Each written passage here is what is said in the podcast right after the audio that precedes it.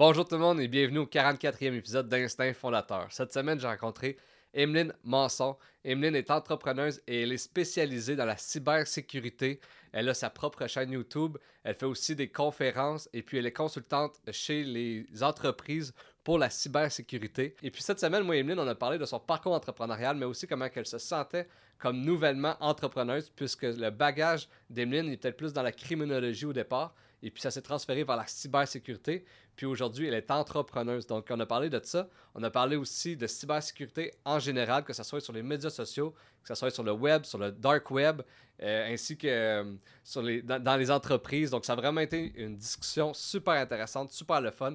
Et puis si vous aimez Instinct Fondateur, vous voulez m'encourager, la meilleure façon de le faire, c'est de vous abonner à ma chaîne YouTube, Instinct Fondateur Podcast. Ou sinon, on est aussi sur Spotify et puis sur Apple Podcast. Donc, n'hésite jamais à laisser des commentaires, à liker, à partager. C'est vraiment ça qui fait toute la différence. Donc, je te dis un gros merci et puis je te souhaite une très bonne écoute.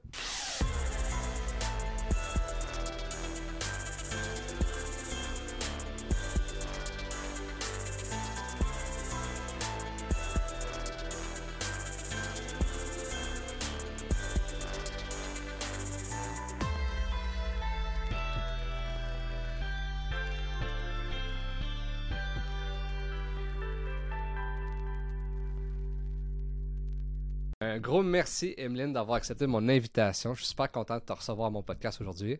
Merci, merci à toi. Je suis honoré d'être là aujourd'hui. Et puis, euh, comme à chaque début de podcast, je demande toujours à mon invité c'est quoi son parcours scolaire et son parcours professionnel avant de faire ce qu'elle fait en ce moment, un peu pour apprendre à te connaître. Donc, commence par ton parcours scolaire. Bah, tu vas voir qu'il y a des liens qui se font entre ce que je fais aujourd'hui et d'où est-ce que je viens. Moi, je suis euh, criminologue de formation. J'ai un bac en criminologie. Euh, j'ai travaillé longtemps comme intervenante psychosociale, euh, en relation d'aide, dans le domaine communautaire principalement. Euh, travaillé longtemps auprès d'une clientèle toxicomane itinérante. Donc, bref, beaucoup, beaucoup avec l'humain, dans la relation d'aide, dans la réinsertion sociale, beaucoup, beaucoup. Euh, ensuite, j'ai eu besoin de prendre de l'écart, un petit peu prendre du recul par rapport au domaine parce que c'est rough quand même. Il y a eu une phase où je travaillais de nuit, et de nuit, tu vois d'autres sortes de choses. qui sont très difficiles. Donc, j'ai été me chercher un certificat en cyber-enquête à Polytechnique Montréal. Donc c'est là que j'ai ma petite saveur cyber à, mon bagage parce que aussi étonnant que ça puisse paraître, j'ai jamais, on n'a jamais durant mon bac en criminaux parlé du crime sur Internet.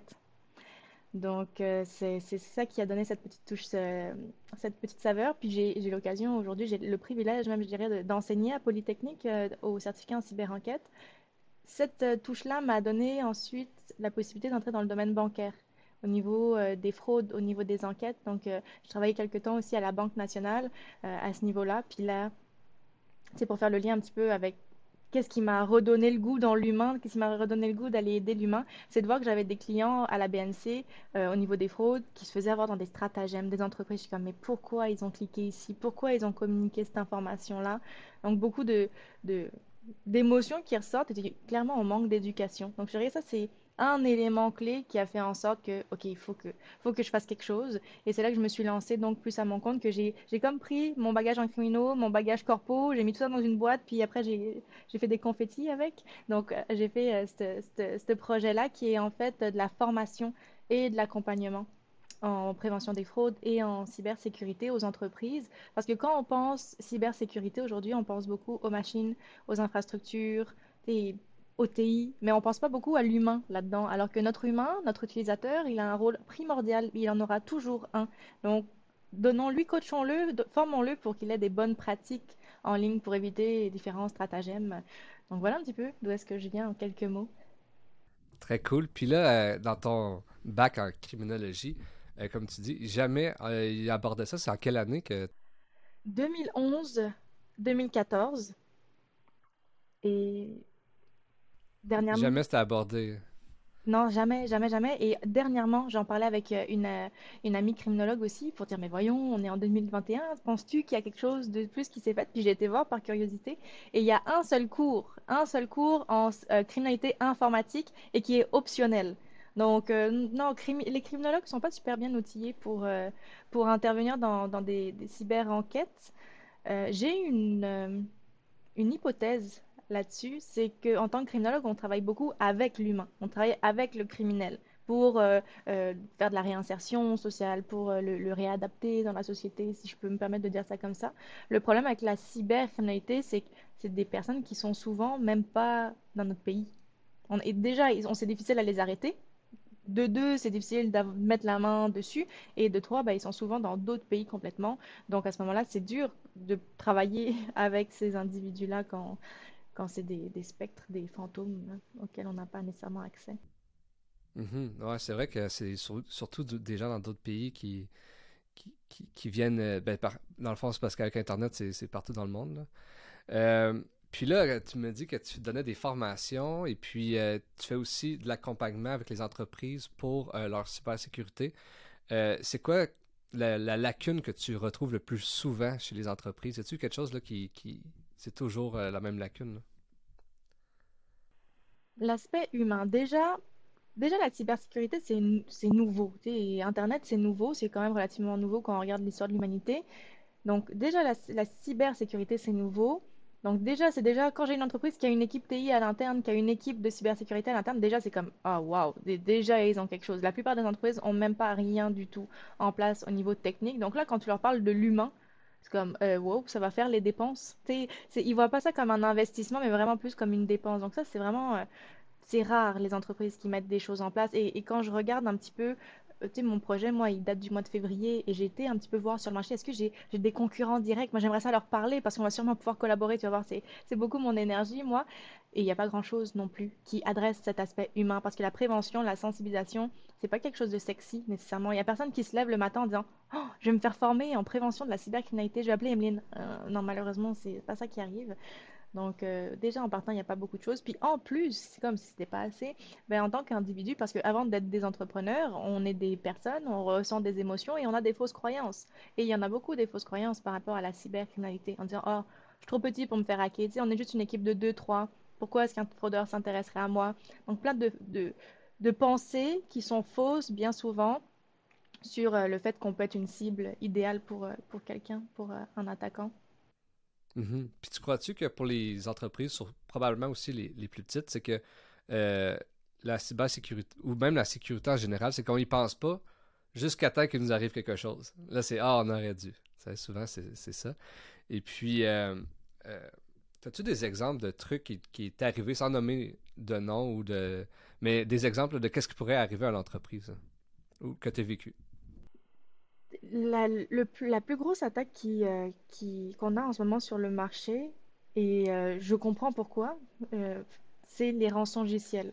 Les rançongiciels qui sont bah, quelqu'un, il y a toujours, en fait, il y a toujours une porte humaine. Donc là, il y a quelqu'un au sein de l'entreprise qui reçoit un courriel, qui reçoit un message sur les réseaux sociaux, un texto, peu importe, et ce message va contenir un lien ou bien une pièce jointe. Donc le fait d'ouvrir ce lien ou d'ouvrir cette pièce jointe va faire en sorte que ça va installer quelque chose sur l'ordinateur et c'est le rançongiciel. Donc c'est ce logiciel malveillant qui vient ensuite encrypter toutes, toutes les données. Ça c'est très très populaire, c'est très populaire partout dans le monde, mais les cybercriminels nous aiment particulièrement au Canada parce que on est des bons payeurs malheureusement.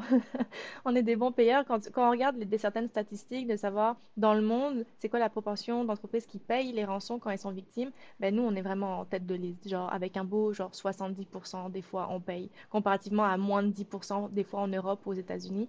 Donc on est un beau marché pour eux. Euh, donc ça, je le vois souvent. Et j'ai même euh, une entreprise, euh, quand j'étais à la Banque nationale, qui a fait faillite, qui n'a pas été capable de se relever de l'attaque. Pourquoi? Parce que c'était une petite entreprise. Donc, euh, leur, euh, leur contenu, leurs données étaient chiffrées, étaient encryptées. Leur backup aussi, ils n'avaient pas d'autres backups et ils n'avaient pas l'argent pour payer. Ce qui a fait en sorte qu'ils sont comme, on peut rien faire. On n'a plus de données pour travailler.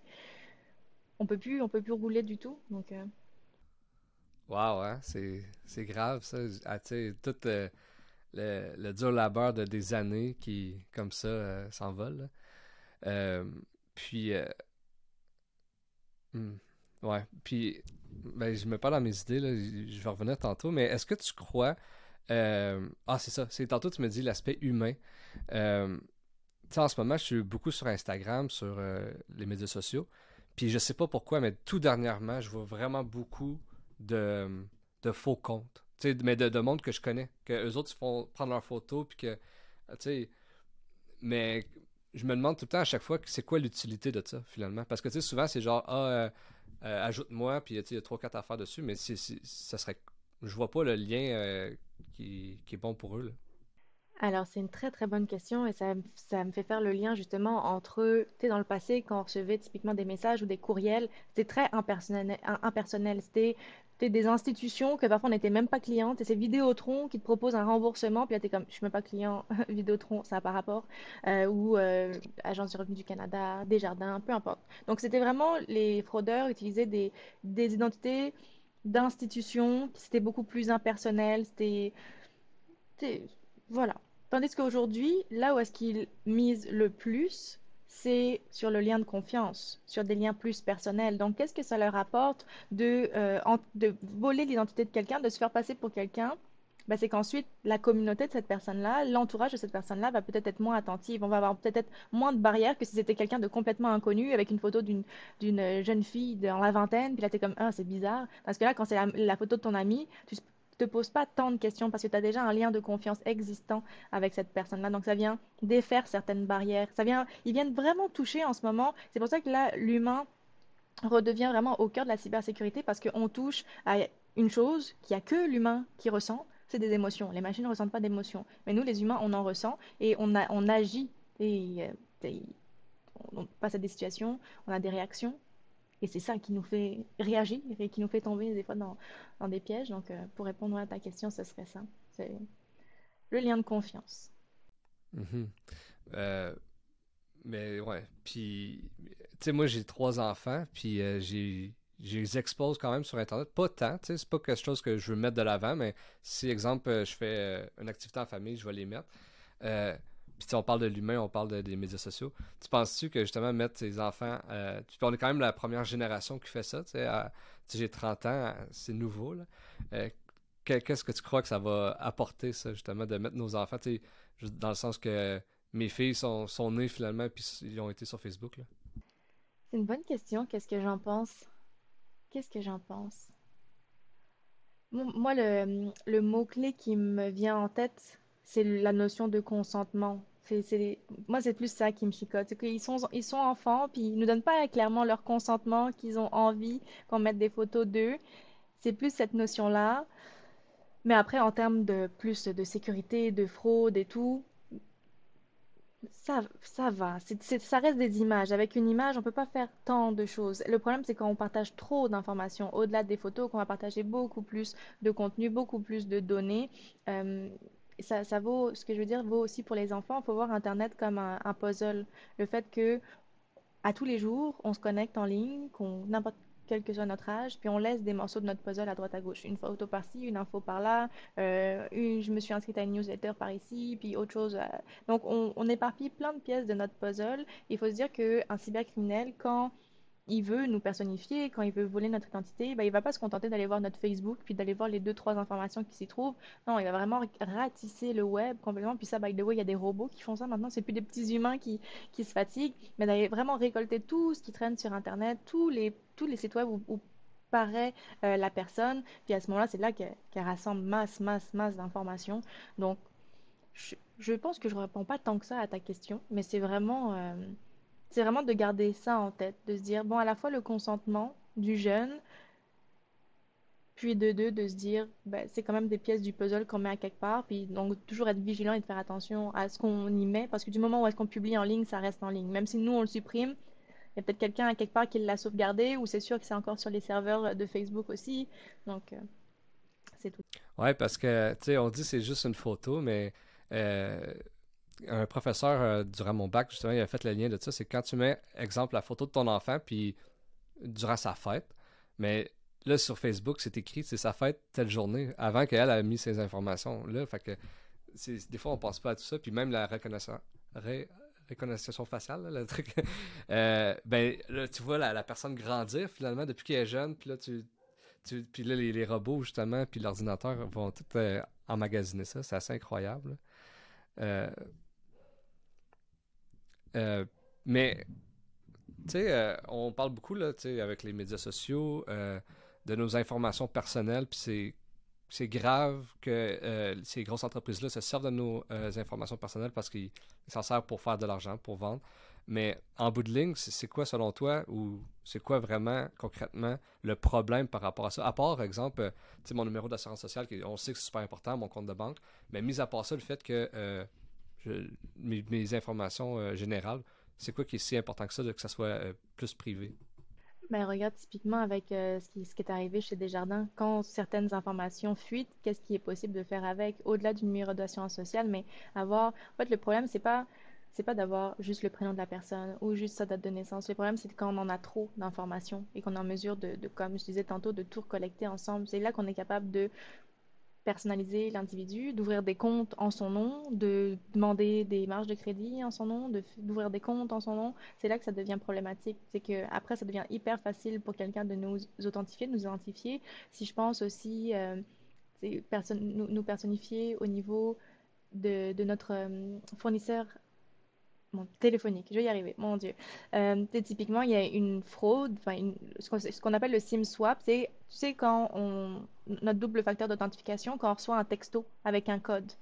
Ben ça, c'est possible de, de passer un peu au travers, dans le sens où si le fraudeur il a assez d'informations sur moi, il peut appeler mon Vidéotron, se faire passer pour moi, puis à ce moment-là, mon numéro sur ma carte SIM le rediriger vers une autre carte SIM. Et à ce moment-là, le fameux petit code auquel je devrais, lequel je devrais recevoir, ben, c'est plus moi qui le reçois, c'est lui. Donc, ça aussi, c'est problématique. Donc, c'est pour toutes ces choses-là que c'est important de préserver sa vie privée.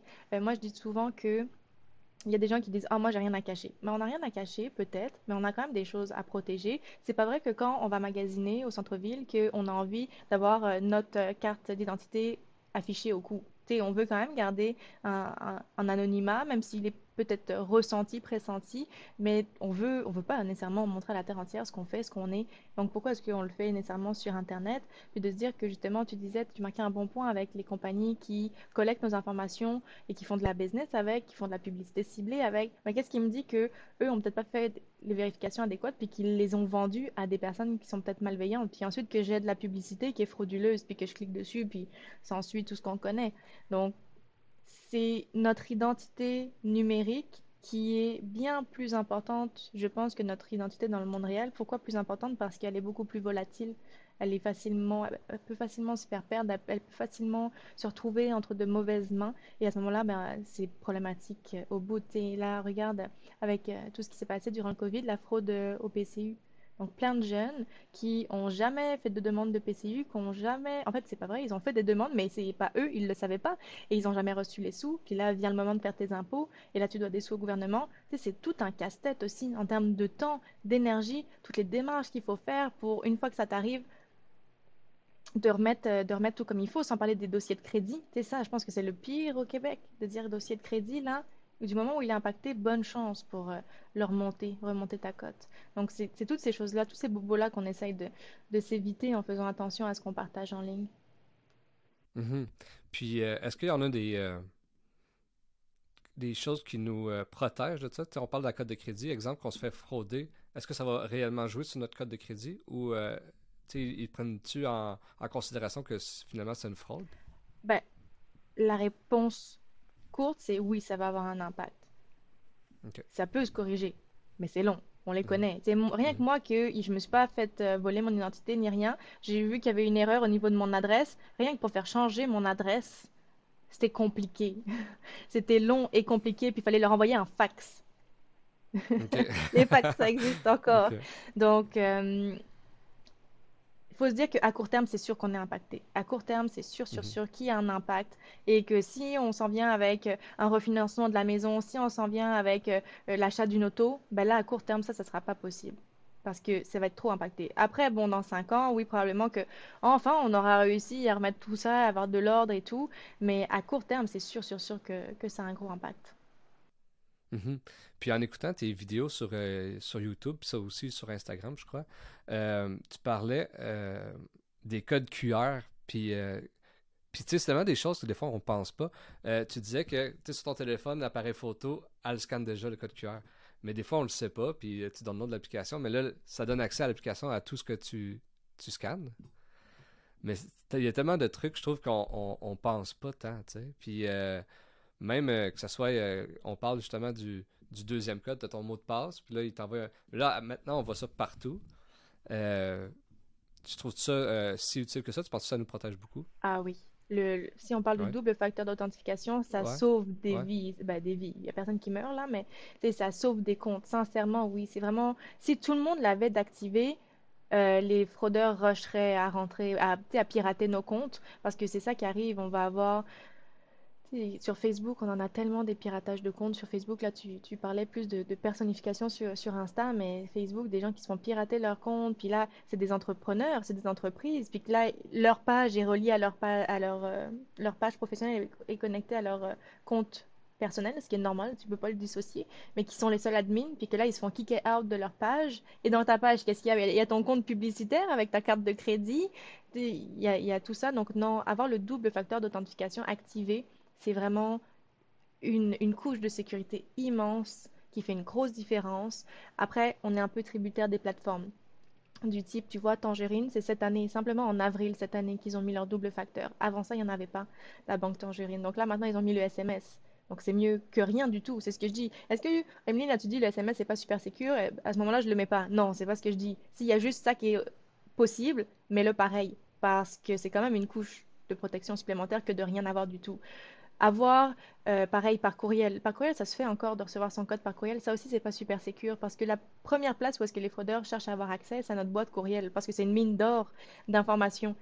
Donc à ce moment-là, si le fraudeur a accès à ma boîte courriel, puis que là, il fait rentrer le code dans mon courriel, ben, il a accès à tout. C'est Eldorado. Ouais, ouais, ouais. Exactement. Puis euh, moi, la première fois, j'avais. Euh, ben, peut-être pas la première fois, mais surtout là, dans ces. C'est quand j'ai commencé à acheter de la crypto-monnaie. C'est surtout là que là, eux, ils il poussait beaucoup sur euh, ton identité, comment, comment on fait pour justement sécuriser le plus possible avec 3-4 euh, mots de passe. Mais euh, j'ai l'impression qu'on parle un peu justement de la blockchain. Je sais pas si tu es familière, mais tu sais, ça doit être une des, un des trucs quand même assez dans le futur. En tout cas, de la sécurité, je crois que c'est assez important. Mais je te dirais, c'est à double tranchant. Parce que quelque chose qui est trop bien sécurisé, qui est trop bien anonyme, ben c'est sûr que nos amis les fraudeurs, ils aiment ça aussi. Donc, tu sais, pourquoi la, crypto-monnaie est diabolisée aujourd'hui?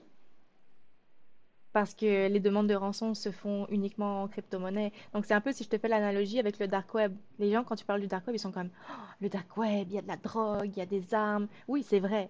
C'est vrai. Mais il n'y a pas que ça. Il y a des gens qui sont consciencieux et qui sont conscients de, comment dire, qui ont envie de protéger leur information personnelle. Puis il y a, des monsieur, madame, tout le monde qui, qui sont sur Tor, qui sont sur le dark web si c'est pas c'est pas à diaboliser. Et là j'ai vraiment cette tendance là de voir que la crypto-monnaie est de plus en plus diabolisée à cause de ça.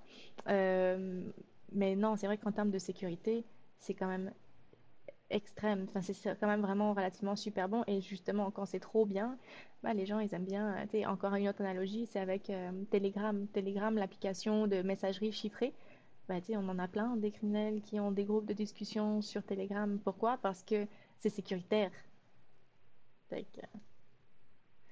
Ouais, fait que à double tranchant. Ça, ça, nous sécurise, mais ça sécurise aussi les criminels. Euh, puis, tu sais, en parlant du dark web, c'est quelque chose que j'avais même pas écrit dans mes questions. J'avais même pas pensé à ça. Euh, j'imagine que tu t'en fais souvent parler. C'est quand même quelque chose aussi, on dirait que j'ai l'impression qu'on. En tout cas, pour moi, là, on en parlait beaucoup avant, puis sincèrement, je n'entends plus du tout parler. Euh, est-ce que tu l'entends souvent non, pas tant. C'est vrai que tu as raison qu'on n'entend pas tant euh, parler. La dernière fois que j'en ai parlé, quand j'en ai entendu parler, c'est mon chum qui m'en a parlé. il faut que je vous raconte cette analogie-là parce que mon petit chum, euh, il aime bien faire des, des gaffes. Alors, tu sais, la, théorie du cordonnier mal chaussé. Il me disait, oh, justement, il avait reçu un truc en crypto-monnaie. On avait vraiment un portefeuille sur euh, cette crypto-là. Je sais plus c'était quoi non, peu importe. Puis là, il reçoit un courriel. Puis euh, il, se doutait que c'était bizarre. Puis il voulait pas cliquer dessus direct sur son ordi. Fait, dit, fait que je l'ai ouvert dans Tor. Tu sais, j'ai ouvert Tor browser, puis je l'ai ouvert là. Je comme, mais ça fait aucune différence que tu l'ouvres sur Tor, que tu l'ouvres sur ton ordi, tu l'ouvres pareil. Donc, bref, c'est le dernier moment où est-ce que j'en ai entendu parler. Moi, j'en parle beaucoup à mes étudiants aussi. Parce que, je te disais, j'enseignais en cyber-enquête à Poly. Donc, on se doit aussi de, de pouvoir se, se, déplacer comme il faut sur, euh, sur Tor. Puis c'est tellement diabolisé. Les étudiants, ils sont comme, ah, oh, madame, faites la faites la démonstration. Moi, moi j'irai pas sur mon ordi. Je suis comme, mais la police va pas débarquer chez vous parce que tu es sur le dark web. donc, on n'entend plus t'en parler, tu as raison. La crypto-monnaie, je pense qu'en termes de popularité, a vraiment plus pris la cote depuis. Mhm. Mais c'est vrai que c'est diabolisé, mais parce que on dirait que ça fait peur, tu sais, parce que c'est les, histoires qu'on entend, puis euh, moi, ce que j'entendais, c'est que si, exemple, tu de tort ou tu vas Ou si t'as pas tort, peut-être que c'est plus dangereux d'être dans le dark web parce que ça a l'air tu te fais, tu te fais frauder tout de suite, à cause que, justement... Bah, c'est même pas possible d'aller euh, d'aller sur le dark web sans tort ce serait pas, ce serait pas possible. Typiquement, il faut vraiment que tu aies déjà Tor Browser, puis après, parce que tu pourrais, euh, Tor Browser, c'est un logiciel au même titre que Firefox, au même titre que Google Chrome. Donc, tu vois, tu pourrais le télécharger sur ton ordi, puis tu pourrais aller sur les mêmes sites que tu vas d'habitude sur ton Facebook, sur ton Desjardins, sur ton peu importe, avec ce Tor Browser-là, et tu serais pas dans le dark web encore. Le moment où tu es dans le dark web, c'est quand tu utilises des, URL, des sites web qui se finissent en point oignon. Sinon, il y a des sites très legit qui ont des sites web en point oignon. Tu pense un petit peu à, bon, Edward Snowden, si, si je dis ça, peut-être qu'il y a des gens qui vont pas savoir qui c'est, mais c'est un Américain à la NSA puis qui a fait fuiter beaucoup, beaucoup d'informations. Et lui, typiquement, euh, c'est un lanceur d'alerte. Ce qu'on appelle un lanceur d'alerte, c'est donc quelqu'un qui a de l'information, qui envoie cette information-là aux, médias, puis lui, le moins possible, qui veut se Bon, là, il n'a pas eu trop de chance, puis il est encore en Russie en ce moment. Euh, mais il y a des sites web, des sites web de nouvelles, donc euh, des sites web euh, d'actualité, des médias qui ont des sites web en point oignon, donc qui ont exactement un copier-coller de leur site web, mais avec une saveur plus dark web. Pourquoi? Bah, Pour préserver l'anonymat de certaines personnes qui voudraient transmettre l'information. Donc, comme quoi, c'est pas juste négatif, c'est pas juste mal. Le, le dark web, il y a c'est juste des personnes qui sont euh, consciencieuses, puis qui veulent faire attention à leur vie privée, une coche de plus, puis euh, qui n'ont pas nécessairement de choses à cacher, juste de dire, ben, tu sais, si j'ai rien à cacher, pourquoi est-ce que je te donnerais cette information-là? Si, tu sais, ça m'appartient, je vais avoir du contrôle là-dessus. Fait que finalement, c'est le nom qui fait en sorte que c'est diabolisé, parce que sinon, c'est comme un peu la crypto-monnaie que tu peux l'avoir, puis que tu n'es pas un criminel, puis il y a un crime. Ah, je comprends. Là. Absolument. Je comprends vraiment. Puis là, on, on parle. Euh, tu sais quoi, c'est Edward Snowden Snowden, ouais. Snowden. Euh, j'ai écouté son film, euh, ça fait une couple d'années, mais lui, c'est toute une histoire. Puis lui, c'était vraiment. Euh, il expliquait qu'il il espionnait le monde, finalement. La NSA, ouais, la NSA espionne le monde, ouais. clairement. Ah, puis c'est un peu ça qu'il voulait mettre de l'avant. Puis c'est pour ça aussi que là, il, est encore en Russie, encore en 2021. Puis je crois que ça doit faire Ouais, temps Snowden, c'était quoi, 2014 ou 2015 ou peut-être même un petit peu avant? Ouais, non, ça fait, euh, ça fait un, un, petit moment. Et bah, tu vois, typiquement, pour revenir plus proche de nous, j'en parlais dernièrement avec des entrepreneurs. Ils me disaient, oh, les objets connectés, qu'est-ce que tu en penses? tu sais, objets connectés du type euh, reconnaissance vocale, ton téléphone qui t'écoute, euh, ton Google Home, ton Alexa. Est-ce que ça vous est déjà arrivé de... Tu parles avec ton chum, et ça m'est arrivé dernièrement encore. Je parle avec mon chum, on a des, on a des immeubles, puis là, il fallait qu'on fasse venir un exterminateur. Et là, tu, tu juste tu parles, tu cherches pas d'exterminateur sur ton téléphone, t'as pas touché à ton téléphone, tu fais juste en parler. Et là, qu'est-ce que tu vois comme publicité? Et tu l'as pas fait de recherche. Donc c'est là que tu dis, oui, ils nous écoutent. Ils écoutent peut-être pas à 100% ce qu'on dit, mais ils écoutent des brides, ils écoutent des mots-clés. Donc quand c'est activé, non, ça peut être problématique. Mm-hmm. Puis, tu sais, on parle euh, que c'est environ en 2014, mais là, euh, 6 ans, même, euh, mettons 7 ans plus tard, la technologie a vraiment avancé. Puis on parle avec le 5G que maintenant on va même pouvoir. Parce que je crois qu'avant, on pouvait. Euh, les hackers pouvaient quand même euh, nous voir, exemple en photo ou audio. Mais là, en ce moment, vidéo, ça va être beaucoup plus accessible. Ouais. ouais. Là, c'est là que ça devient, je pense, un peu épeurant. Là. ouais, on oublie ça. Tu te souviens, il y avait une phase où est-ce que c'était à la mode de mettre des petits stickers sur nos caméras? Là, je serais curieuse de savoir, maintenant qu'on est en télétravail et que les gens utilisent leur webcam à tous les jours, est-ce est que les gens prennent encore la peine de se mettre un petit sticker? Parce que c'est toujours possible, ça existe toujours, ça, c'est juste, à un moment donné, tu as cliqué à quelque part, puis sans le savoir, tu as téléchargé un autre petit plugin, puis tu as ça qui est, qui est donc euh, non, c'est cyclique. C'est cyclique, et puis il faut se dire que malheureusement, les cybercriminels ont, souvent une longueur d'avance sur nous, donc il euh, faut, les suivre, euh, les suivre et préserver, les arrêter, c'est difficile de les arrêter là, du haut de, de nos quelques... Euh, difficile de les arrêter, mais au moins si on peut protéger nous ce qu'on a de plus précieux au niveau de la famille, au niveau de l'entreprise, on s'évite. Mhm. Puis en tant, en tant que pays, tu, disais qu'on était genre 70% euh, qu'on payait tantôt, mais en, termes de pays, tu crois-tu que on est en retard, nous, au Canada? J'ai l'impression que, euh, là, on parle pas de cybersécurité, mais tu sais, même les, grosses entreprises qui ne payent pas d'impôts chez nous, comme Netflix ou euh, whatever, ben là, je pense que c'est quand même mieux. Mais on est beaucoup en retard sur tout, j'imagine, qu'en cybersécurité. Bah, je pense que. Écoute, c'est une bonne question. Moi, je trouve que on, dit souvent à tort que le, le Canada est, est en retard et je suis pas nécessairement d'accord pour plein de choses et la technologie en fait partie. Et puis quand tu regardes, il y a eu euh, il y a quelque temps euh, euh, en France aussi des, des politiciens qui ont été espionnés ben, ça arrive partout. Puis c'est peut-être parce que eux aussi n'avaient pas des, les meilleurs systèmes en place pour arrêter ça. Aux États-Unis, les gens se font attaquer pareil. Est-ce que simplement, est-ce que c'est une bonne question à savoir, est-ce que le Canada est, un, on est trop, euh, trop honnête, trop transparent? Est-ce que on déclare un petit peu trop la vérité, tandis que les autres pays ben, mettent ça un petit peu plus en dessous du tapis? C'est des bonnes questions. C'est des bonnes questions. Mais je pense pas qu'on soit en retard. On a vraiment euh, des personnes super compétentes, des plein de gens qui se forment sur le sujet. Alors oui, on manque de main d'œuvre, c'est clair, mais je pense pas qu'on soit si en retard que ça. Mhm, mhm. tu crois que c'est un, il y a un certain manque de main d'œuvre en technologie? Ouais, ouais, en cybersécurité, énormément, énormément. Il y aurait vraiment besoin de plus de gens pour, euh, pour euh, être, être sur le plancher, ce que j'appelle, c'est répondre aux incidents, ces choses-là. Ouais, ouais, clairement c'est quoi que tu penses que ça prend pour euh, quelqu'un qui aimerait ça vouloir euh, s'en aller dans cette branche-là? C'est quoi que ça prend personnellement comme euh, qualité puis comme étude? Comme qualité, euh, la première chose qui me vient en tête, c'est la curiosité, d'être curieux, parce que c'est un domaine changeant. C'est pas, euh, pas un peu comme le domaine financier où est-ce que c'est pas mal les mêmes produits depuis plusieurs années, c'est les mêmes structures de produits. Là, ça change, il faut continuellement se, se renouveler, se réinventer, être créatif aussi. Donc ça, ce serait les, les qualités à, à avoir. Euh, puis en termes d'études, écoute, c'est c'est une bonne question. Il y a des gens qui étaient dans le domaine des télécommunications puis qui ont simplement fait un certificat en cyber-enquête pour se donner cette petite saveur-là. Euh, j'en ai aussi, vu que j'enseigne, moi j'en ai des, jeunes qui sortent du cégep puis qui décident de faire trois certificats pour avoir un bac par cumul. Il y a des gens comme moi qui ont aucun rapport, qui sortent de la criminaux puis qui... Tout est, tout, est vraiment, euh, tout est vraiment possible. Je pense que le côté académique euh, est pas le plus important. C'est vraiment les skills au niveau de, de la curiosité, au-delà de, de, dire « Ah, je vais faire mon 9 à 5 ». Non, tu une personne qui est vraiment curieuse et passionnée, elle va travailler pour elle à l'extérieur de ces heures de travail-là pour chercher euh, d'autres choses. Donc, euh, ça ressemble à ça. Si aimes la discussion que je suis en train d'avoir avec mon invité de cette semaine, je t'invite à aller t'abonner à notre chaîne YouTube, Instinct Fondateur Podcast. C'est là que je mets tout en intégral les épisodes en mode visuel. Ou sinon, abonne-toi à notre chaîne euh, Spotify et puis sur Apple Podcast. C'est là que je mets ça en mode audio. Donc, en t'abonnant sur toutes les plateformes, tu peux rien manquer. Et puis, si tu veux faire partie de la communauté Instinct Fondateur, abonne-toi à notre Facebook et puis à notre Instagram. C'est là que je mets du contenu exclusif. Ou sinon, euh, mes prochains invités ou quand je sors des nouveaux épisodes, c'est vraiment là que je mets euh, tout ça. En plus euh, du behind the scene. Donc, abonne-toi à ces deux médias sociaux-là. Et puis, je te laisse sur la merveilleuse conversation que j'avais avec mon invité.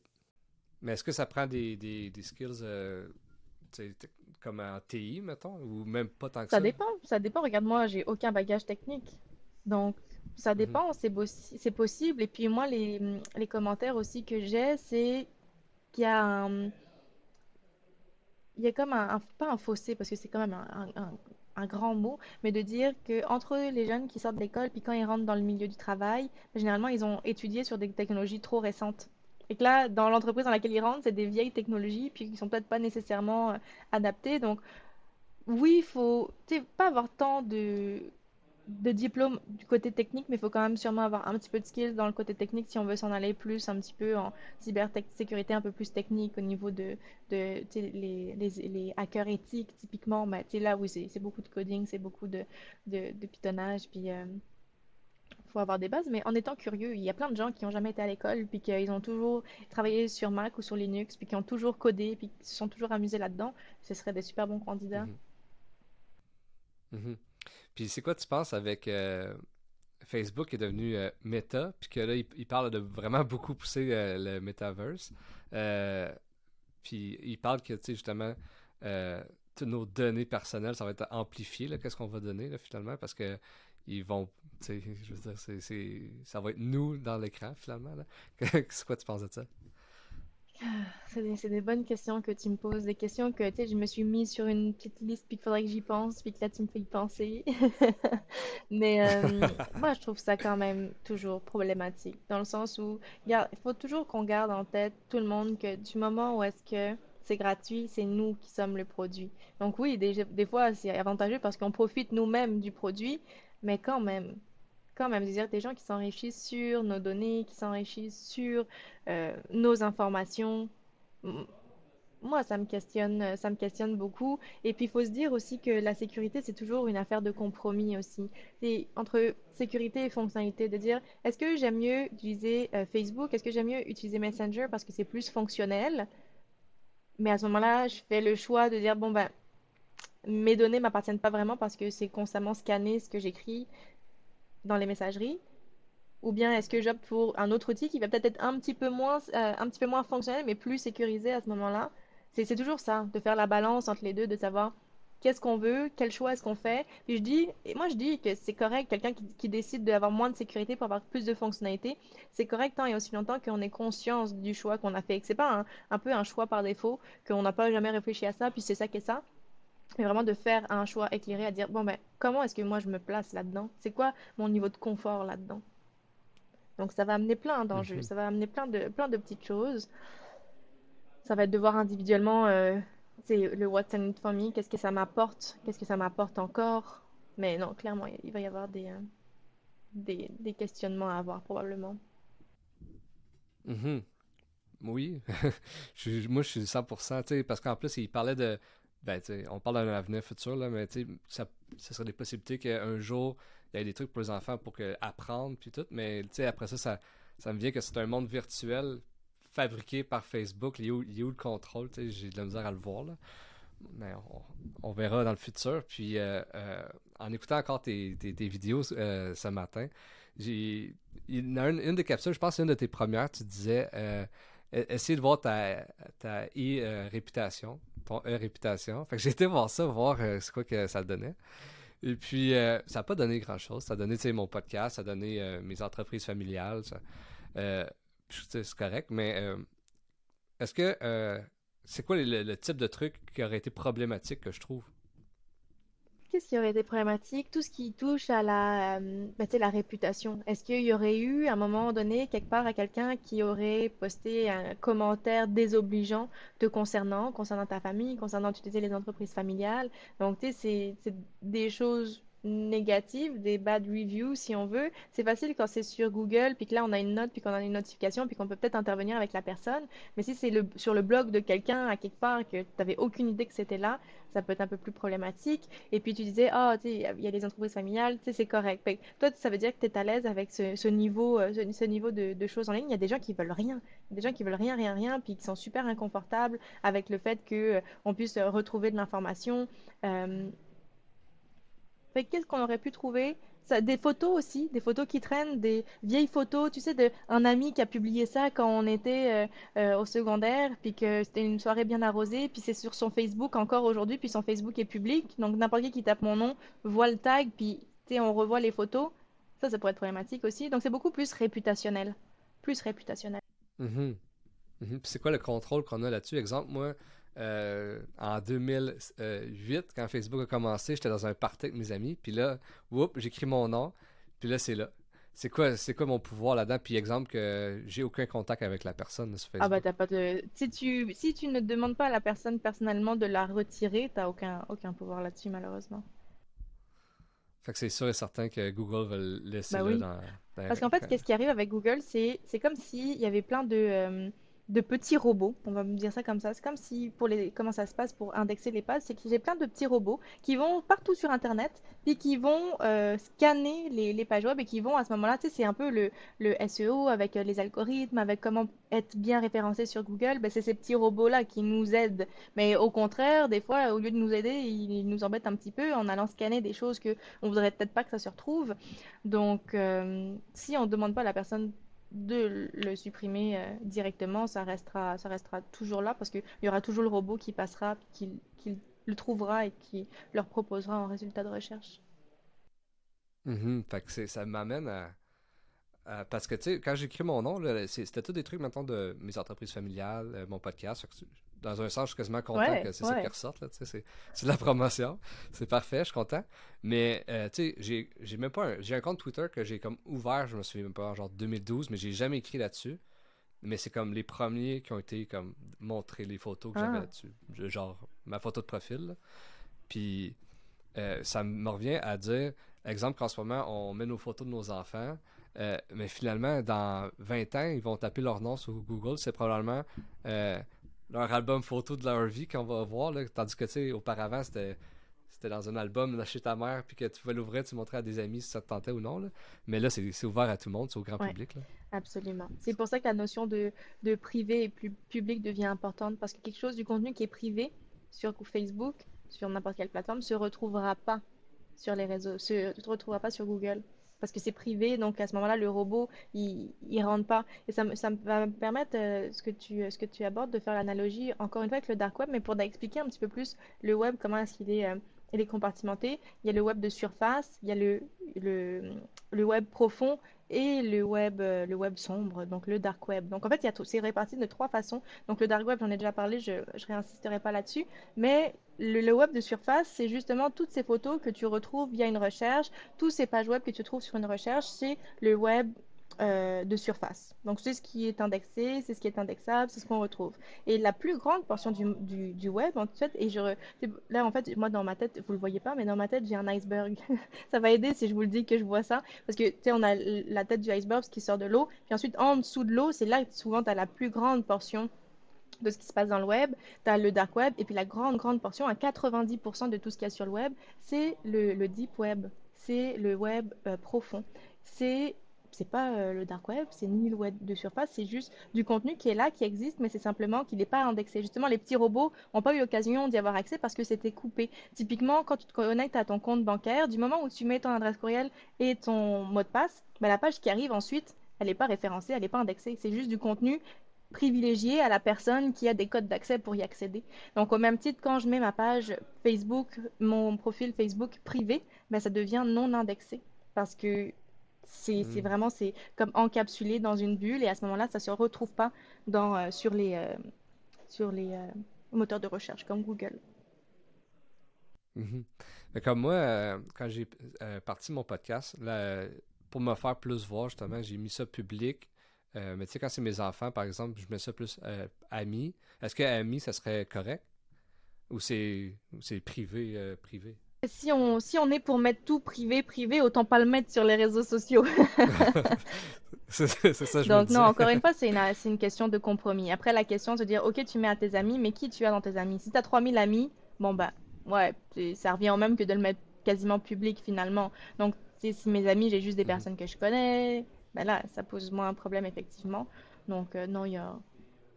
Sinon, comme je dis, autant pas les mettre du tout. Euh, sur Internet à ce moment-là, si c'est pour les mettre juste pour nous. Bon, autant les mettre sur une clé USB, sur un disque dur externe, protégé, puis euh, on n'en parle plus. Mhm. Et puis, avec la COVID, est-ce que ça a euh, touché ton domaine? J'imagine que, tu sais, le, les conférences sur le web, ça, a explosé, les, les, les Zooms. Est-ce que ça a explosé aussi, j'imagine, les fraudes Internet? Malheureusement, oui. Avec le COVID, il y a eu énormément de choses, avec euh, entre autres le vaccin, avec euh, à la fois la désinformation, parce que quand on parle de cybercriminalité, on pense souvent à la fraude, oui. Il y a comme tout ce qui, tout ce qui est autour au niveau de la désinformation, les gens qui vont partager les notions complotistes, puis qui vont partager des, des fausses nouvelles euh, au niveau des jeunes, l'impact que ça peut avoir aussi auprès des jeunes, c'est quand on pense à la cyberintimidation, toutes, toutes ces choses-là, parce qu'il y a eu quand même une grosse inégalité qui s'est fait ressentir dans les foyers. Quand tout le monde est à la maison, puis là, tout le monde doit être sur ordi pour suivre les cours, mais qu'à la maison, il n'y a qu'un seul ordi, puis qu'il y a trois enfants, ça, ça fait ressortir plein, plein d'inégalités aussi. Donc, plein de gens qui se sont fait pointer du doigt, et puis c'était vraiment pas le fun. Mais en termes de fraude, oui, aussi, beaucoup, beaucoup euh, de fraude, beaucoup d'attaques parce que tout le monde était à la maison, personne n'était prêt. Et même encore aujourd'hui, des fois, je demande à des, des entreprises, est-ce que vous avez comme paramétré votre routeur à la maison?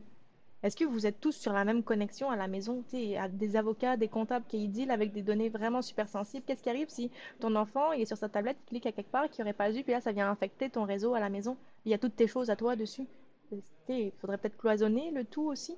Donc euh, non, ça a remis en perspective plein plein de choses. Les gens n'étaient pas prêts. Puis c'est normal, on était, personne n'était prêt. Donc, ils en ont profité, nos amis et les fraudeurs, qui eux aussi sont des entrepreneurs, by the way. ouais, j'imagine que oui, hein, parce qu'il faut. Euh, ils font ça pour l'argent eux aussi. Euh, mais c'est fou comment que, sais, on, se parle, puis depuis tantôt, c'est plein de sujets, c'est tellement vague, je trouve, c'est, on parle de, la cybersécurité, mais là, tu viens de me parler de, des, des, des, fake news, des fausses nouvelles, ça fait aussi partie de, de ça, ça, euh, quand on parle que, dans le temps que Trump était dans l'élection, le Facebook a, a, eu une responsabilité dans l'élection, c'est intense, ça fait partie de la cybersécurité, parce que ça joue sur notre perception de la vie, tu sais, je sais pas combien de temps par jour qu'on est là-dessus, mais euh, beaucoup, là, puis on parle de, des heures, de, nombre d'heures. Fait puis surtout pour notre génération que, les, les nouvelles, c'est surtout ces médias sociaux qu'on les retrouve. Fait que si, si, si, qu'est-ce qui nous est présenté, c'est juste ce qu'on veut voir, ça l'amène euh, un défi. On est vite enfermé dans une bulle, puis tu sais, c'est ça. Quand on te montre juste des choses que tu es censé aimer, que tu es susceptible d'aimer, ben ça t'enferme vraiment dans une bulle, puis tu perds de ton esprit critique. Puis c'est bon aussi d'être exposé à des choses qu'on n'aime pas. Parce que ça vient soit nous remettre en question, soit renforcer ce qu'on aime aussi, mais c'est important de voir des choses qu'on n'aime pas. Puis c'est quoi l'avantage pour ces euh, pour les médias sociaux de faire ça? Parce que moi, je sais ce qui, qui me gosse le plus, c'est le fait que je vois toujours les mêmes choses sur les médias sociaux. Puis des fois, tu sais, je veux voir d'autres choses, puis là, j'aurais aimé ça, tu sais, puis euh, j'imagine qu'il y avait un temps, euh, c'était pas de même, puis on voyait plus de trucs, là, tu sais, puis ça, ça allait un peu euh, tous les côtés, puis tu pouvais découvrir des choses. Maintenant, c'est que t'es comme enfermé justement dans tes intérêts, là, puis c'est dur de s'en sortir. Mais c'est quoi l'avantage pour ces médias sociaux? L'avantage principal, c'est que tu restes plus longtemps. C'est que tu restes plus longtemps sur la plateforme. Ils disent, si on lui montre des choses qu'il aime, il va rester plus longtemps, il va scroller, il va scroller, il va scroller, il va rester plus longtemps sur la plateforme. Et donc, il va être plus susceptible de voir de la publicité qu'il risque d'aimer, et donc d'acheter, et donc de passer par des liens. C'est purement euh, business et stratégique de vouloir nous laisser, euh, nous, garder le plus longtemps possible sur la plateforme. Mm. Mm-hmm. Puis est-ce que ça a changé à cause, euh, tu sais, au début, comme YouTube ou Facebook, il n'y avait pas de publicité? Puis à, un, moment donné, ils ont décidé de mettre de la publicité. Est-ce que euh, la sécurité a changé à partir de là? Est-ce qu'eux, ils ont, décidé de, comme... Ben, en fait, il y a des choses qui ont changé? Pas nécessairement. Pas grand-chose. a... Avec l'arrivée des publicités, non. Il y a... Des, des, personnes ont développé des outils pour euh, nous aider là-dedans un petit peu. Sais, les adblocks, donc les, euh, les bloqueurs de, de, publicité, les bloqueurs de fenêtres publicitaires ont été développés pour, tu sais, comme skipper des pubs ou juste pas avoir de pubs parce que des fois, tu as tellement de pubs que c'est fatigant. Mais sinon, à part ça, non, ça n'a pas tant, euh, pas tant changé au niveau de la sécurité. Mm. Ok, ok. Puis euh, j'aimerais ça parler un peu de ta relation avec les affaires, parce que là, tu n'as pas une formation en, affaires. Euh, c'est un, bac en criminologie, puis en cybersécurité. Donc, c'est quoi ta relation avec les affaires? Est-ce que c'est euh, euh, un mal nécessaire ou t'aimes ça? C'est quoi ta non, relation? Non, j'aime vraiment ça. Sincèrement, j'aime vraiment, vraiment ça. Puis, mm-hmm. ça fait vraiment peu de temps que je suis là-dedans. Moi, c'est au mois de février cette année que je me suis lancée dans un projet qui a pris de plus en plus de place, puis que j'ai démissionné de la banque à la fin juin, à la Saint-Jean, pour me lancer à 100%. Donc, moi, je me découvre aussi beaucoup, beaucoup là-dedans. Et non, j'aime beaucoup ça. Mes parents étaient entrepreneurs aussi. Ils sont à la retraite maintenant plus, mais... Donc, euh, je... non, je... Je trouve ça très très chouette. Et je me dis, waouh, pourquoi t'as pas fait ça avant? C'est toujours ça. Hein. Ouais. Puis c'est-tu parce que t'avais un blocage? Non, parce que. non, je pense que j'avais juste pas l'idée. Je savais pas quoi faire. C'est un peu le syndrome de l'imposteur aussi. Ben, qu'est-ce que je vais bien pouvoir apporter aux gens? Ça va être quoi? C'est quoi ma valeur? Qu'est-ce que je fais de différent? J'avais pas ça. J'avais pas trouvé ça. Et maintenant que je l'ai, ben là, je m'exprime puis euh, je, je, mhm. parle haut et fort de ce que, de ce que je peux euh, apporter. Mais euh, non, pourquoi pas avant? Simplement par le, l'idée était pas là pour me sentir à ma place. Mhm. je trouve ça super intéressant comme, euh, comme domaine euh, d'affaires parce que on n'en parle pas assez, mais il y a comme une, euh, une éducation à faire, je trouve, par, par rapport à la sécurité. Comme on se parle, puis il y a beaucoup de choses que pour de vrai, moi, je fais pas très attention. J'essaie de faire mon maximum, mais il y a tellement de trucs, je trouve que c'est partout finalement. Tu, des fois, ça peut être un courriel. Des fois, ça peut être euh, comme ouais, n'importe quoi. Là. C'est assez intense d'avoir les yeux partout. Je trouve ça vraiment cool comme domaine de justement éduquer les gens par rapport à ça. Euh, J'aimerais savoir, y a-tu des défis, en, tu viens de commencer euh, temps plein, euh, as-tu eu des défis euh, de démarrage? Défis de démarrage? Pas tant que ça, je te dirais que c'était... C'est comme si j'étais sur un chemin de fer, puis que je connaissais mon, chemin, puis que tout était super clair, là où est-ce que je m'en vais, les actions que je pose, le fait d'être bien entouré, ça a été super, super aidant. Donc, les défis étaient plus dans ma tête. Tu sais, de dire ouais mais là c'est gros ce qu'on me demande est-ce que je vais être capable puis de dépasser plus un petit peu ça de dire oui oui tu as de la valeur puis tu as des choses à, amener aux gens et de, me faire confiance euh, là-dedans donc euh, non pas très très euh, très entouré tellement important d'être entouré des, des, personnes qui te mettent des coups de pied aux fesses bienveillants de temps en temps ça fait c'est important c'est vraiment super important mm-hmm. Quand tu dis bien, être bien entouré, as-tu des, des, mentors ou du monde que, que tu parles qui te sont en affaires? C'est plus, euh, pas nécessairement des mentors, mais d'autres personnes qui sont en affaires. J'aime beaucoup, euh, moi, ça me plaît pas trop les, les formules, euh, puis je veux pas nommer de, de noms, donc je mettais des groupes d'affaires, de, référencement, de... Mais moi, je suis plus une personne de, de mastermind, des réseaux collectés, pas des, réseaux, des cerveaux collectifs, où est-ce qu'on est là sur un appel, puis on n'est pas là pour parler business, puis référence, puis qu'est-ce que tu vas me ramener comme business, mais plus, OK, l'entrepreneur derrière l'entreprise. Donc, tu sais, j'ai vu un défi en ce moment, puis là, il y a tout le monde qui brainstorm sur ton défi, puis là, à la fin, tu sors avec le cerveau qui explose, mais avec tout plein de bonnes idées. Puis même quand c'est pas toi qui es sur le spotlight, t'écoutes les gens, t'écoutes ce qui, ce se dit, puis tu trouves des idées pour toi-même. Donc, tu sais, cette notion de développement, de co-développement-là, oui, je fais partie d'un groupe comme ça, puis c'est un peu grâce à eux que je me suis lancée en, affaires, by the way, il faut vraiment que, que, je leur donne ça. C'est eux qui m'ont m'ont mis le coup de pied aux fesses et qui m'ont challengé. Donc, ouais, d'être entouré. Puis même, je suis solopreneur, tu sais, je suis toute seule en ce moment. C'est pas, mon chum m'appuie, me supporte là-dedans à 300%, mais même, il y a des choses que j'ai peut-être pas envie de lui dire, pas parce que je veux lui cacher, mais juste parce que ben, j'ai pas envie de lui ajouter ça. Lui, il a sa journée de travail. Donc, d'avoir un groupe vraiment avec qui tu peux ventiler, parler, te sentir moins seul, c'est ultra important. Mm-hmm. Mais quand je te parlais de défis, euh, tu sais, être solopreneur, ça veut dire euh, faire beaucoup de choses par soi-même. Euh, des fois, ça peut être ton site internet, ça peut être justement créer ta formation, plein de trucs qu'on fait tout seul ton autopromotion aussi sur les médias sociaux. Puis est-ce que ça, ça c'est un défi, euh, la gestion de temps? Tu sais, euh, solopreneur, ça veut dire euh, tu t'as pas un horaire fixe. C'est moi personnellement, sur tous les projets que j'ai avec ma famille, avec mon podcast, avec tout, des fois j'ai la misère à, dire, tu sais, là c'est fini.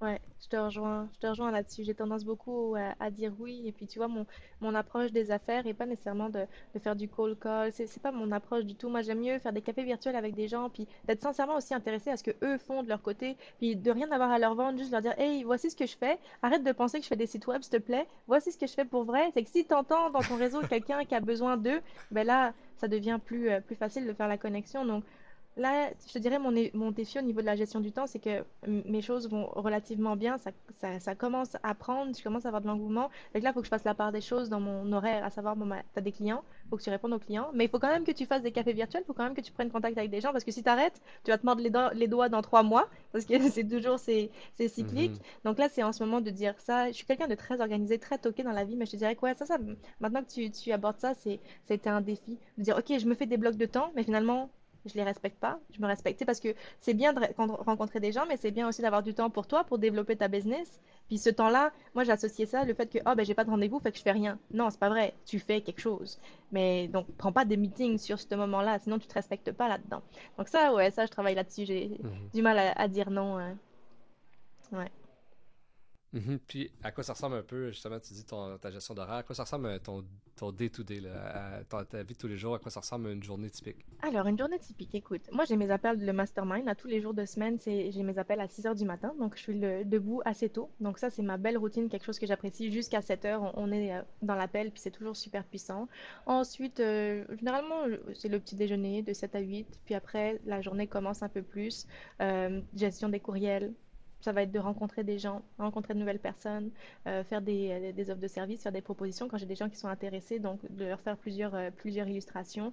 Puis, j'aspire pas non plus à avoir 8 heures de formation par jour. C'est trop. C'est, je peux pas donner mon 100% pendant 8 heures. C'est impossible. Donc, même à ça, c'est pas quelque chose auquel j'aspire. Je vais donner de la formation, faire des lunch and learn, mais un max 2-3 heures par jour Parce qu'après, c'est épuisant et c'est éreintant. Et ça m'amène à un autre défi futur, plus qui est le fait que, ben, tu sais, on a juste 24 heures dans une journée. Je vais vite atteindre mon, mon mhm. max aussi, mon plein potentiel. Donc, qu'est-ce que je veux? Donc là, ça devient un peu plus clair ce que je veux. Moi, je veux me bâtir une équipe, je veux avoir des gens avec moi, des personnes qui vont être en mesure de propager avec moi la bonne parole, la cybersécurité, avoir des formateurs. Donc, il faut que je prenne le temps aussi de planifier ça. Ça va pas venir tout seul. La vie avance vite. Donc, euh, de, planifier ça, comment je me structure, comment est-ce que je fais, qui, comment? Donc, euh, ça, ça va être un défi futur, ça. Mm-hmm. Super intéressant. Puis, euh, euh, tantôt, tu disais qu'il faut t'expliquer un peu au monde. Euh, tu fais pas des sites internet. là. Est-ce que c'est pas difficile, là, mais est-ce qu'il y a. C'est souvent. comment je pourrais dire, une éducation à faire là-dessus sur qu'est-ce que tu fais? Il y a beaucoup d'éducation à faire, oui, mais il y a aussi, j'ai un bout à faire qui est de simplifier, de vulgariser ce que je fais. Tu vois, typiquement, j'ai un ami il y a quelques mois qui m'a challengé en me disant Emeline, quand tu utilises le mot cybersécurité, cybercriminalité, mon cerveau, il fait même pas la distinction entre les deux. Alors, s'il te plaît, utilise des mots que mon cerveau, il n'a pas besoin de réfléchir pour te comprendre. Et là, j'ai comme, mais merci pour ton conseil, ça vaut, ça vaut de l'or ce que tu viens de me dire. Et c'est vrai, dans le fond. C'est moi aussi, j'ai un bout à faire pour que les gens me comprennent, il faut que je simplifie ce que je fais. Et c'est là que je me suis rendu compte que le mot fraude, je l'utilisais pas. Alors, est-ce que c'est 100% de la fraude ce que je fais? Non. Mais est-ce que les gens associent le mot fraude à une émotion, à un ressenti? Oui. Donc à ce moment-là, déjà, ils captent un petit peu plus où est-ce que je suis. Donc, euh, il y a aussi du chemin à faire, nous, en tant qu'individus, de toujours euh, simplifier. Tu sais, quand on pense aux comptables, aux avocats, ça a l'air tellement, tellement compliqué. Mais il y en a des gens qui sont super bons vulgarisateurs. Puis c'est vers eux qu'il faut aller se tourner parce que ça, ça paraît plus simple à ce moment-là. Puis, tu sais, on a déjà assez de choses compliquées dans la vie. Si on peut avoir, s'il vous plaît, un petit peu d'informations faciles à ingurgiter, ça serait chouette. Vraiment cool. Je trouve ça vraiment, vraiment, vraiment. Euh, c'est vrai, tu sais. C'est vraiment cool. Puis, quel conseil tu donnerais à quelqu'un qui se part en affaires? Puis, euh, euh, tu sais, il aimerait ça être, euh, sais, le, le mieux possible sécuritaire. À part où commencer? Les mots de passe, c'est un gros morceau. Les mots de passe, c'est un gros morceau pour tout le monde. Donc, moi, si n'importe qui qui est sur l'appel en ce moment, c'est aller vers un gestionnaire de mots de passe. Parce qu'on est censé avoir des mots de passe robustes, on est censé avoir des mots de passe uniques. Et là, généralement, quand je dis le mot unique, les gens ils me regardent, commencent à me regarder avec des gros yeux. Mais c'est pas possible. C'est possible quand on utilise des outils pour nous aider. Parce qu'effectivement, humainement parlant, c'est possible, mais c'est très difficile. Donc, un gestionnaire de mots de place, il y en a plusieurs. Moi, j'ai une, préférence pour LastPass en ce moment. Euh, LastPass, mais il y a KeyPass, OnePassword, euh, Dashlane, il y en a vraiment plusieurs. Ça va être en fait un coffre-fort où est-ce que tous tes mots de passe vont être derrière sécurisés, chiffrés, et tu as juste besoin de t'en souvenir d'un seul pour accéder à ton coffre-fort. Donc ça, mot de passe avec un gestionnaire de mot de passe, activer le double facteur d'authentification dès que c'est possible aussi. Déjà avec ça, on a déjà une super bonne base. C'est euh, les gros gros morceaux qui, qui sont oubliés. Puis, ces logiciels-là, c'est-tu justement euh, ben, c'est-tu sur ton ordinateur ou, ou, tu mets ça dans un disque dur? Parce qu'en fait, si la personne trouve ce seul mot de passe-là. Oui, mais là, c'est là l'idée de, ce gestionnaire de mot de passe. Il faut bien que tu le sécurises lui avec. Donc, un gestionnaire de mot de passe qui n'a pas son double facteur d'authentification activé, effectivement, c'est de la grosse boîte. si je peux me permettre. Donc, oui, ton gestionnaire de mot de passe, c'est il y a les deux. Qui passe, tu vois, c'en est un qui va être sur ton ordinateur, vraiment à même l'ordinateur, donc en local, pas relié à Internet. Puis il y a des gens qui, qui préfèrent vraiment aller vers cette solution-là. Après, et je disais tantôt, hein, l'analogie fonctionnalité, sécurité, ben, lui, il va être plus sécuritaire, mais il va être moins fonctionnel. C'est un petit peu un, logiciel de dinosaure, pas super user-friendly. Tandis que euh, LastPass, typiquement, oui, il est en ligne, mais euh, tu, on le paramètre comme il faut, donc avec notre gestionnaire de mot de passe, euh, avec notre double facteur d'authentification. Puis ce mot de passe, pour accéder à mon gestionnaire, il faut que ce soit un gros mot de passe. là. C'est pas un mot de passe à 6 caractères soit un truc à 18, 24 caractères. Puis mhm. là, tu as juste besoin de t'en souvenir d'un. Donc, trouve quelque chose qui fait du sens pour toi, puis qui n'est pas des mots du dictionnaire. Mais c'est un risque, 100% c'est un risque. Après, l'avantage, c'est que mhm. sur les serveurs, ah, même les serveurs, c'est quand même chiffré, c'est quand même sécurisé, mais là, effectivement, quelqu'un a accès à ton ordinateur physiquement, puis là, tu es resté connecté sur ta plateforme, bah, là, il a accès à tout, clairement. Mhm. Puis, euh, mais je sais pas si c'est ça, mais tu sais, comme euh, moi, avec euh, Apple, exemple, des fois, il me suggère des, euh, mm-hmm. des mots de passe de comme 20, je sais pas, comme 25 caractères, tout mélangé. Ça, ça, est-ce que ça l'est sécuritaire? Ça dépend où est-ce que tu le sauvegardes après. Mais oui, ça, c'est un mot de passe ultra robuste. Mm. Mais après, comment est-ce que tu le saves? C'est là la question. Ouais, mais en fait. Si tu le saves dans Google Chrome, Ouais. Google Chrome, c'est pas super bon pour saver ses mots de passe. C'est facilement accessible. Ok. Mais si tu le mets dans ton euh, key, euh, tu sais, avec Apple, ils ont un, un trousseau de clés. Ouais. Donc, eux, ils ont leur propre gestionnaire de mots de passe, puis ça fonctionne très bien. Le seul désavantage, c'est que ça, ça fonctionne juste avec Safari. Mhm. Donc, si tu vas aller sur Google, là, ça marche pas. Mais juste sur Safari et juste sur Mac. Donc, si tu es à la fois ton ordi euh, Mac, mais tu as un téléphone Android, ben là, tu peux pas faire le transfert entre les deux non plus. Donc, mais sinon, c'est un très très bel outil. Mhm. Puis là, si les gens nous écoutent, ils veulent plus euh, s'informer sur la, la cybersécurité, ben, il y a tes formations, c'est sûr. Mais puis ta, ta chaîne YouTube, ton, Instagram. Euh, mais est-ce qu'il y a des livres ou euh, des podcasts ou euh, d'autres chaînes YouTube que, que tu suggérais? Il y a un podcast qui me vient en tête, sur lequel je collabore aussi, qui s'appelle Polysecure. Donc, Poly, P-O-L-Y, Secure. Il va y avoir des capsules un petit peu plus techniques avec des experts très très techniques, mais d'autres d'autres podcasts qui vont être plus euh, PME, qui vont être plus euh, vulgarisatrices. Euh, sinon, non, sincèrement, y a Internet va avoir beaucoup de choses, mais on le sait, Internet, faut en prendre, faut en laisser aussi. Au niveau du gouvernement, je dirais le site du gouvernement est relativement bien fait. Il y a une notion de cyber, ils ont, et là leur, nom, leur nom m'échappe, Euh, mais en tout cas quelque chose de, de cybersécurité au niveau du gouvernement qui est très bien vulgarisé. C'est beau visuellement, c'est chouette. Euh, même ils ont un Instagram et tout, c'est c'est quand même vraiment hot. Donc il y a du très beau contenu là-dessus aussi. Mm. Ah, même pour les parents, sais, pour le plus le volet parents, enfants, Mhm. vraiment beaucoup de choses. Ok, vraiment cool. Puis euh, là, tu, tu commences dans le domaine de l'entrepreneuriat, mais est-ce que tu aurais un conseil à donner à quelqu'un qui aimerait ça se partir en affaires? De s'entourer. Ouais, moi je reviens vraiment à cet aspect-là de, de s'entourer, de pas être tout seul, puis de, de, de, cro- de croire en soi. On a tous, tu même des fois, on, est dans des domaines. Moi j'ai l'avantage d'être dans un domaine d'activité où il n'y a pas grand monde qui fait la même chose que moi, mais c'est pas toujours le cas.